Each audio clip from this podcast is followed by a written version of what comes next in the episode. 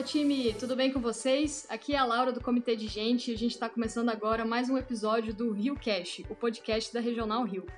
E hoje a gente trouxe aqui o Pedro, né? Parece que o jogo virou, então eu tô trazendo o Pedro aqui, o nosso é, especialista de learning do campus regional. Fala um pouquinho aí, Pedro. Fala pessoal, tudo bem? Para quem não me conhece, eu tô sempre aqui no episódio, nos episódios. É, normalmente sou eu, na posição da Laura aí, né? Mas hoje roubaram meu lugar e eu que vou ser um pouquinho entrevistado aqui hoje. Legal, e a gente está trazendo um tema mega diferente aí, mas muito, muito importante. É uma coisa que a gente vem falando cada vez mais na companhia e a gente sabe que você tá com o pulga atrás da orelha aí para saber que tema que é, né? Então aqui vai, a gente vai falar de gestão do tempo. Boa, Laurinha. O pessoal não tá tão curioso assim porque tá escrito no, na descrição do episódio aqui, né? Mas é isso aí. Mas a gente tenta, né, fazer o suspense aqui. Mas enfim, é, é, a gente mudou aqui um pouco o jogo para poder falar um pouco com o Pedro, que é um cara que é, ele já ministra esse treinamento, então tem um pouco de know-how aí para passar para gente. E para começar aqui o episódio, eu queria já perguntar assim de primeira o que é gestão de tempo, né? Para que, que a gente precisa isso? Basicamente, o que é gestão de tempo? Fala aí. Bom, Laurinha, é, a gente fala bastante de gestão de tempo, né? E a gente tem muita dificuldade de aplicar. Mas no final das contas, cara, gerir seu tempo, né? Fazer uma boa gestão de tempo nada mais é do que saber priorizar atividades, né? A gente não vai conseguir criar mais tempo na nossa rotina, a gente não vai conseguir expandir o nosso dia, todo mundo tem a mesma quantidade de horas. A questão é a gente saber como gerenciar o que a gente tem de, priori de, de atividade, saber priorizar, é, saber o que pode ser delegável ou não, e também saber como otimizar o máximo os nossos fluxos, nossas rotinas, esse tipo de coisa. Então, tipo, realmente a gestão de tempo é você saber é, fazer um bom gerenciamento, sabe? Não, não, tem muito segredo, assim. A gente tem algumas ferramentas, tem algumas técnicas, é, tem algumas coisas que são bem básicas, a gente até tenta utilizar assim, mas de forma bem, bem geralzona é saber priorizar. Legal, e você falou aí muito sobre priorizar, né? Realmente o dia de todo mundo tem apenas 24 horas. Seria um grande sonho se a gente pudesse né, comprar mais horas aí, ter, ter como fazer mais coisas ao longo do nosso dia. Mas a palavra-chave acho que é isso mesmo, né? Priorizar. E aí, é, um pouco entrando um pouco nesse assunto, queria entender assim contigo, é, como que a gente é, meio que desenvolve essa noção de priorização? Como que eu entendo o que é mais importante para que eu execute na minha rotina e nada fique esquecido ou para trás? Legal, Laura. É, isso, na verdade, primeiro, assim, é um, é um trabalho que você tem que ter antes de fazer sua boa gestão de tempo, você tem que parar e refletir é, o que, que você tem de rotina, tipo, diária, semanal, o que, que você tem que fazer sempre, que você não pode deixar de fazer, e saber, basicamente, categorizar de forma prioritária. Então, tem algumas técnicas, né? A mais conhecida é a matriz Eisenhower, que ela vai simplesmente te dizer o que, é urgente e o que, é importante para você, né? Urgente seria aquilo que você tem que entregar num prazo curto, então é aquilo que está com deadline apertado. O importante é aquilo que, se você não fizer, pode acarretar algum problema, sabe? Então você tem que sempre tentar entender as atividades, classificar elas nesse, nesse seguinte formato, né? O que, é importante e urgente, e esse aí vai ser sua prioridade sempre, tá? Então pode ter coisa de rotina que é sempre urgente, sempre prioritária. Você vai ter que fazer ela todo dia, provavelmente. É, vão ter algumas coisas que são importantes, mas não são urgentes. E aí você pode delegar, pode botar no seu backlog e tudo mais. É, em geral, a gente tende a deixar no nosso backlog as coisas que são mais importantes, né, mas não são urgentes, porque a gente quer sempre tratá-la da melhor forma possível. Algumas coisas são um pouco urgentes, mas não são tão importantes. E aí, tipo, realmente a melhor, for melhor forma de trabalhar com elas é delegando, porque você desenvolve outra pessoa, você consegue meio que fazer duas atividades ao mesmo tempo, né, como se fosse isso mas se der algo der errado, o impacto não é tão grande, porque a importância dela não é tão alta, né? E, e tem aquelas coisas que são, não são nem importantes nem urgentes. E aí, realmente, o trabalho aí é um trabalho meio que de desapego, a gente saber abrir mão dessa, desse tipo de atividade, porque ela não vai agregar em nada e ela vai só tirar o seu tempo de outras coisas que são mais importantes, tirar seu foco. É, então é sempre importante priorizar, saber priorizar dessa forma. E aí, é, não é uma coisa é, totalmente estável, né? Ao, ao longo do tempo, essa matriz vai mudando. Tem coisas que na minha semana hoje não são urgentes, mas são importantes. Eu vou deixar no meu backlog. Provavelmente daqui a uma ou duas semanas elas já vão acabar se tornando urgentes. Então, caso eu não consiga tratar elas ao longo dessas duas semanas, é importante eu repriorizar minha agenda e trazer elas para essa nova matriz de forma a dar prioridade, tá? É, um outro ponto importante, que às vezes a gente delega algumas coisas também, e a gente acaba ficando, tipo, esquece, sabe? A gente fala que é delargar, né? Deixa na mão da pessoa e depois só lembra de cobrar. É, quando a gente demanda alguma coisa, é importante ter esse acompanhamento um pouco mais de perto, criar um pouco de, de, de comunicação com quem está desenvolvendo esse, essa frente, porque senão você atrapalha a rotina da pessoa também, atrapalha a gestão de tempo dela, né? Então a gestão de tempo ela sempre tem que ser compartilhada, é, super bem alinhada, assim, para funcionar. Mas de forma geral, é um trabalho de, de autoanálise, tá? É, que, que vai acontecer provavelmente, tá? Quando, o que, que acontece, na verdade, né? A gente cria uma matriz, assim, dessa, eu costumo fazer semanalmente, nos meus domingos à noite, de tudo que eu tenho programado para a semana. E ao longo da semana acabam surgindo outras coisas. E aí é um trabalhinho realmente que você tem que ter no final do dia, no início do dia, de olhar as demandas surpresas, né? E aí você entender o que, que você pode botar no seu backlog, o que, que você pode deixar para programação da semana que vem, o que, que você tem que despriorizar agora para fazer uma coisa talvez que seja mais urgente. Então é um trabalho de realmente entender suas demandas e quanto mais informação você tiver da sua agenda, do, do que você tem que fazer melhor, é, mas realmente conseguir colocar esse tipo de prioridade e você ser fiel a você mesmo, né? Não adianta você priorizar tudo fazer uma matriz perfeita e depois você não seguir ela, né? Então isso é importante estar, tá, estar tá de olho. Legal. E eu vi que você falou aí sobre realmente aplicar essa matriz de priorização e de que existem algumas coisas que realmente a gente precisa, né, desapegar ali, entender que a gente não consegue abraçar tudo e todos. É, então eu queria entender, assim, até de experiência própria, como que a gente consegue desenvolver essa... É, é, é meio que esse alinhamento de expectativas consigo mesmo, né? De que você precisa ter um, uma priorização das suas atividades e algumas atividades realmente você vai precisar delegar e, e manter um fluxo ali correto de acompanhamento para que não vire realmente uma delargação, né? Então, conta aí pra gente um pouco sobre essa experiência de é, alinhamento de expectativas consigo mesmo dentro desse aspecto de gestão de tempo. Legal.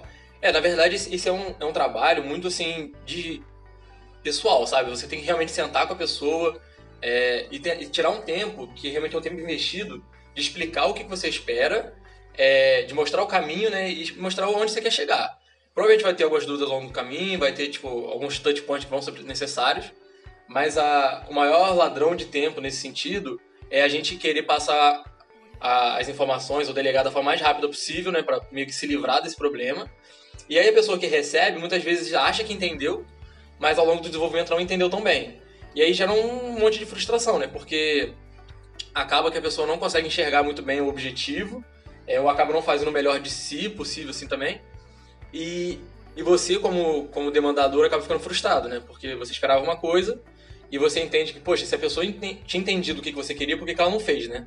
Só que muitas vezes o maior problema é, é a falta de comunicação. E aí tem um, um trabalho grande de escutativa, de saber comunicar e tudo mais. Mas eu sempre reforço que é importante você ter sempre touch point, sabe? Se você tem uma, uma demanda que é daqui a um mês, não espera três semanas para perguntar como é que tá, sabe? Vai fazendo aí, tudo certo, aí, tá precisando de ajuda, tal, porque qualquer desvio de rota ou qualquer ideia nova dá para ser ajustada nesse tempo, né? Você não espera, você não perde, realmente perde esse tempo assim ao longo das semanas. Legal. E aí você foi comentando, né, sobre como se organizar, a questão dos touch points também. Acho que até como uma dica aí para o pessoal que está nos ouvindo, se o projeto for muito grande, você realmente tiver que delegar, acho que uma boa ideia também é a construção do Canva, né, do, dos objetivos, as premissas básicas ali do projeto, os objetivos daquele, é, daquela ativi aquela atividade, aquela iniciativa, para que isso fique bem claro, assim, quais são os entregáveis, o que, que vai ser cobrado no touch point, enfim. Mas voltando aqui mais uma vez para o nosso tema aqui de gestão de tempo, eu queria entender como que você faz essa sua priorização no domingo e aplica com as ferramentas na prática. Então, realmente, quais ferramentas que você está utilizando hoje em dia, como que você utiliza, se tem alguma dica extra aí para nos passar em relação a esse tema. É, então, legal. Na verdade, a gente tem um monte de ferramenta para usar, né? É, eu acho que é um, um, trabalho um pouco pessoal também, cada um vai, vai se identificar mais com algumas coisas.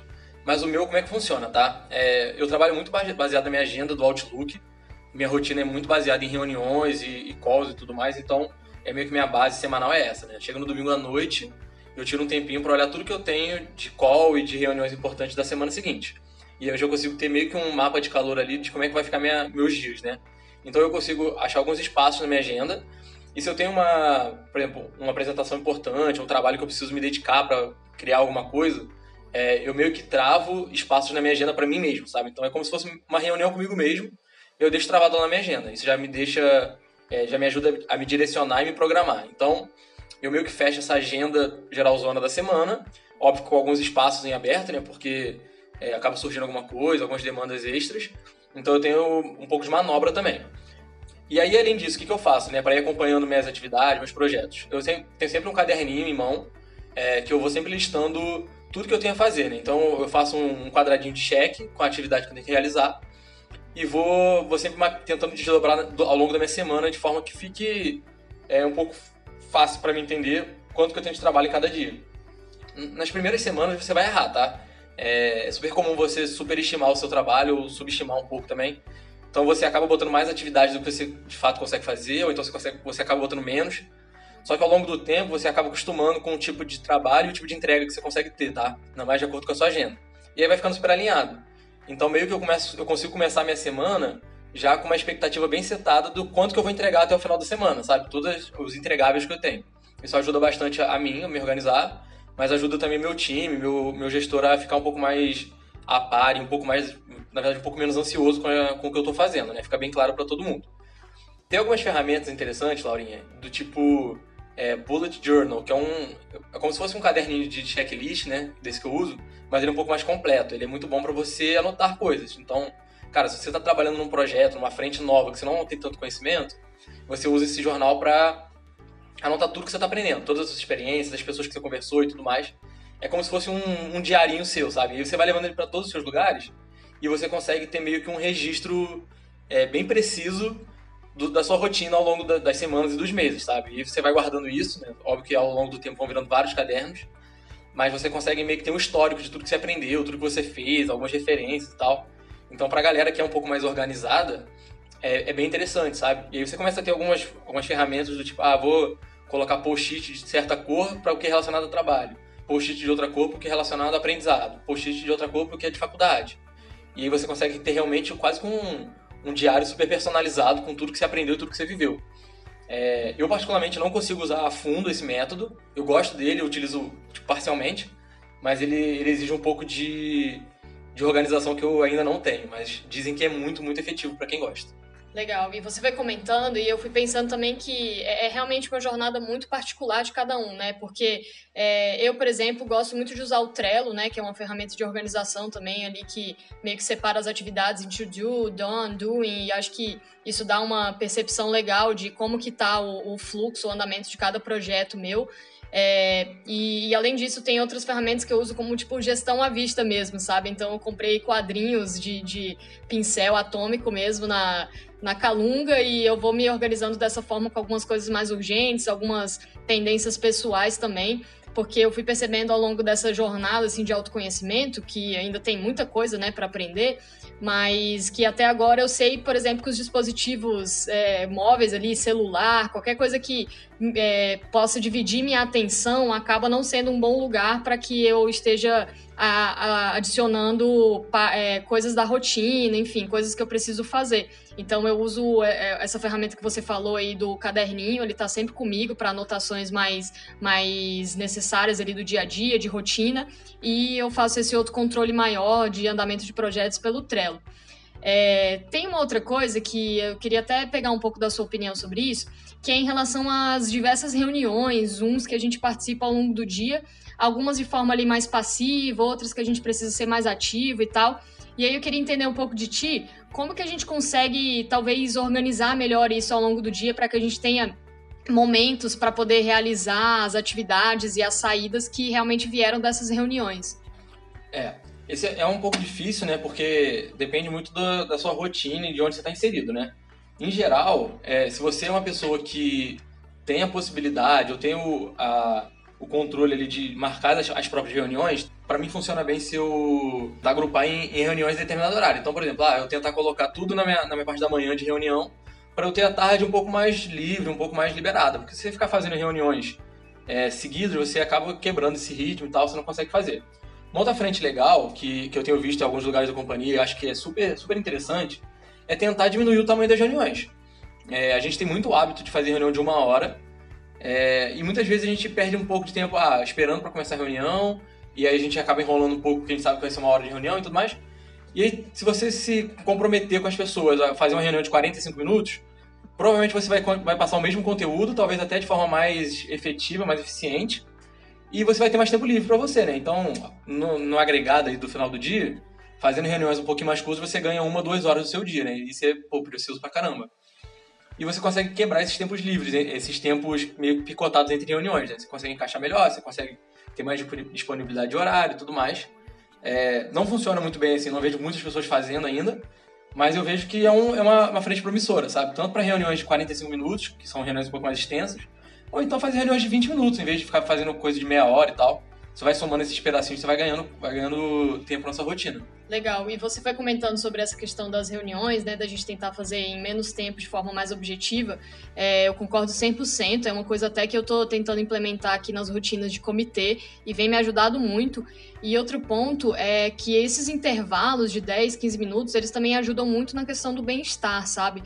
Porque muitas vezes a gente está trabalhando ali, seja no escritório ou dentro de casa mesmo, e a gente se vê ali cinco, seis horas seguidas sentado, sem poder ter um tempo para levantar, se esticar. Então, esse, essa quebradinha ali de não emendar uma reunião atrás da outra nos dá essa possibilidade também de poder levantar, dar uma alongada, poder soltar ali a coluna que está tensa, né, com as reuniões. Então, acho que é uma técnica que é, agrega tanto para a questão de gestão de tempo, como para essa parte de bem-estar também e qualidade do trabalho. É, não, total, total. E a gente, poxa, acontece muito, né? Ainda mais depois da pandemia, tem dia que você pega uma reunião meio-dia, outra uma, outra duas, você vai ver que você não consegue nem almoçar. Você tem que almoçar correndo, e você, cara, não consegue beber uma água e tal. É, você ter um pouco mais desse, desse espaço aí ajuda muito, né? Você poder esticar um pouco, ir no banheiro, beber, pegar uma coisa pra beber e tudo mais. Ajuda. E, e assim, tem vários estudos que mostram também que, cara, você fazer uma reunião uma atrás da outra, você chega uma hora que você não rende mais, sabe? Você não tá prestando atenção, você não tá contribuindo tanto. E aí você fazer essas pequenas pausas te dá um estímulo muito grande para meio que renovar, sabe? É, até para quem conhece a técnica do Pomodoro, que é uma técnica de concentração, ela prega exatamente isso, de você é, se permitir tirar intervalos ao longo da, da sua jornada, da sua rotina, né? Ela é uma técnica muito usada em concentração profunda, então, cara, tô estudando, tô criando material assim, eu tenho que raciocinar só sobre isso. Você faz o seguinte, você pega é, desliga o seu celular durante 20 minutos e fala, vou fazer 20 minutos direto desse estudo, desse projeto. E trabalha só nisso, focado. Terminou os 20 minutos, você tira 10 minutos de descanso. É, e aí mostra que esse tipo de, de atitude eleva muito a atividade cerebral, eleva a quantidade de concentração futura e tudo mais. E você vai fazendo essas pequenas pausas, sabe? Então, é, por que não trazer isso para reunião também, né? A gente só tem a ganhar. É, e tem um ponto importante também que tem vários estudos que eles falam sobre esse ponto da concentração, né? Que realmente, principalmente os jovens de hoje em dia, essa geração Z, milênios e tal, a gente não consegue ficar mais do que, sei lá, 50 minutos é, prestando atenção em algum ponto, em alguma coisa. Então, essas pausas têm muito a agregar eu acho que é, fazer o trabalho focadinho ali, respeitando esses intervalos, é, pode ser uma estratégia muito boa para quem está começando a desenvolver aí noções de gestão do tempo, gestão de rotina de modo geral.